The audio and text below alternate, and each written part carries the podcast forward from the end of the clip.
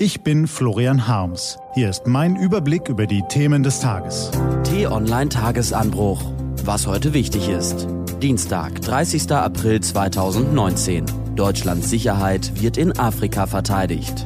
Gelesen von Nico van Kapelle.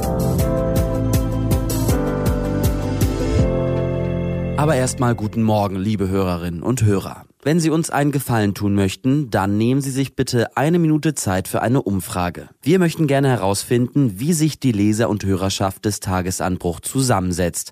Alles anonym natürlich. Dazu einfach auf t-online.de gehen und auf Tagesanbruch klicken. Dort gibt's dann den Link. Was war? Deutschlands Sicherheit wird auch in der Sahelzone verteidigt. So lässt sich in Abwandlung eines Zitats des ehemaligen Verteidigungsministers Peter Struck die Lage zusammenfassen, der sich die Bundesregierung gegenwärtig in Afrika gegenüber sieht. Die sogenannten G5 Sahelstaaten Mauretanien, Mali, Burkina Faso, Niger und Tschad drohen aufgrund zunehmender Instabilität zum akuten Sicherheitsrisiko für Europa zu werden. Die Liste ihrer Probleme ist lang. Schlimme Armut, wenig Bodenschätze und eine schwache Wirtschaft. Die meisten Menschen arbeiten in der Landwirtschaft, die durch Dürren und andere Folgen des Klimawandels geschädigt wird. Viele Bürger sind Analphabeten, Frauen haben wenig Rechte, die staatlichen Strukturen sind schwach, die Bevölkerung wächst rapide. Im Niger, wo Frauen durchschnittlich sechs bis sieben Kinder bekommen, liegt das Wachstum mit vier Prozent an der Weltspitze. Hinzu kommen massive Sicherheitsprobleme. Zahlreiche Terrorgruppen, darunter Ableger von Al-Qaida und IS, breiten sich aus und verschärfen die Konflikte zwischen Ethnien und Religionen. Die Extremisten starten ihre Angriffe oft auf Motorrädern. Binnen fünf Monaten wurden bei Kämpfen in Burkina Faso, Mali und Niger mehr als 2000 Zivilisten getötet. Über ganze Landstriche haben die Regierungen die Kontrolle längst verloren. Warlords, Terrorpaten und Schleuser machen sich breit, was eine Geißel für die Menschen vor Ort ist und zunehmend auch für uns Europäer zur Gefahr wird. Deutsche Sicherheitsbehörden warnen, dass die bisherigen Anstrengungen, darunter Entwicklungshilfe und der Bundeswehreinsatz in Mali, nicht ausreichen. Erstarken die Terroristen, wächst auch die Gefahr von Anschlägen in Europa. Werden die G5-Länder zu Failed States, bekommen wir womöglich ein zweites Afghanistan, quasi direkt vor unserer Haustür.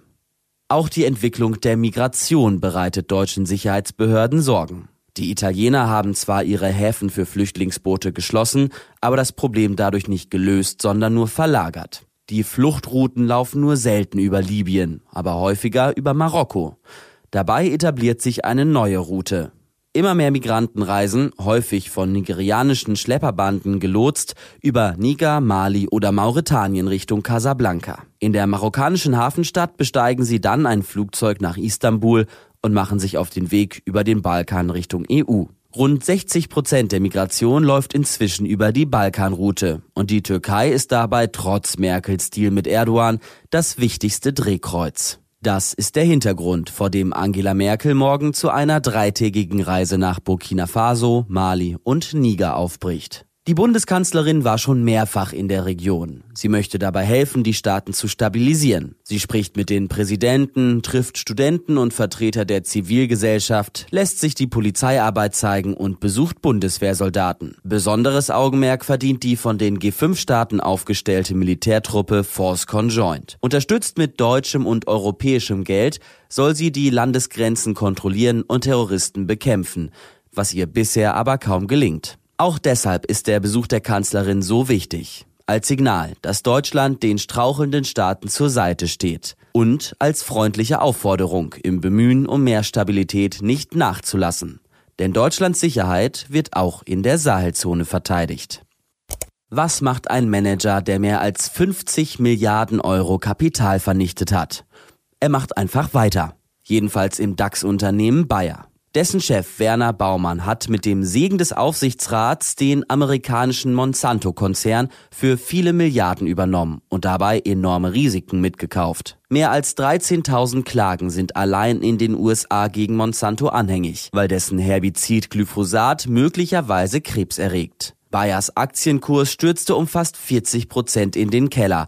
Auf der Hauptversammlung verweigerten Groß- und Kleinaktionäre Baumann deshalb die Entlastung. Ein bisher einmaliger Vorgang in einem DAX-Unternehmen. Nachdem der Rauch verzogen ist, liest man nun vielerorts, ja, das sei ein Dämpfer für den Unglücksraben, aber nein, das werde ihn nicht seinen Job kosten. Es sei schlicht zu riskant, einem neuen Chef die vertrackten Details der Monsanto-Integration zu übertragen. Lieber solle er den Schlamassel selbst aufräumen. Dabei wird der Wunsch zum Vater des Gedankens. Selten war ein Argument so fadenscheinig. Es unterschätzt den Ärger der Aktionäre und die Skepsis in der Branche. Wer will denn noch mit einem Vorstand Geschäfte machen, der das Vertrauen seiner Eigentümer verloren hat? Richtig, das kann nicht lange gut gehen. Der Chemieboss hat seine Karriere selbst vergiftet.